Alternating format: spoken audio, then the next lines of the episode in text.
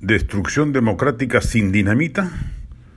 La cercanía de Sendero Luminoso en su versión política al gobierno implica el riesgo de que retornen las acciones subversivas o que la violencia terrorista reaparezca en el país. No, no va por ese temor la aprehensión que genera la constatación de esa cercanía. La preocupación democrática legítima estriba en que el pensamiento marxista-leninista maoísta, matriz del senderismo, simplemente considera la democracia una pelotudez, como la ha calificado el congresista radical Guillermo Bermejo con absoluta y descarnada sinceridad.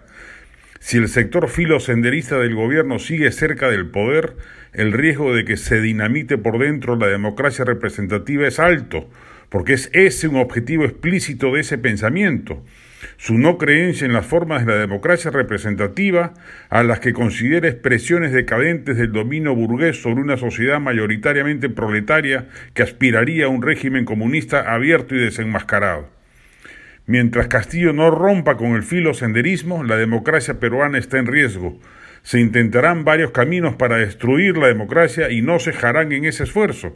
Un camino es el de la Asamblea Constituyente, un, mecanismo diseñado para construir la República Comunista y respecto del cual aún no existe certeza si el régimen forzará las cuestiones de confianza para disolver el Congreso y poder convocarla. Otro camino es el de la destrucción paulatina de las instituciones tutelares de la sociedad peruana mediante su infiltración y control Fuerzas Armadas, Policía Nacional, red de gobernadores regionales, autoridades municipales y regionales a través de un triunfo electoral el próximo año, sojuzgamiento del Poder Judicial y del Ministerio Público, agresión a la prensa independiente, etc. El gobierno de Castillo no es solo un riesgo para la sostenibilidad del modelo económico que tantos éxitos ha tenido en las últimas décadas en cuanto a la reducción de la pobreza y de las desigualdades,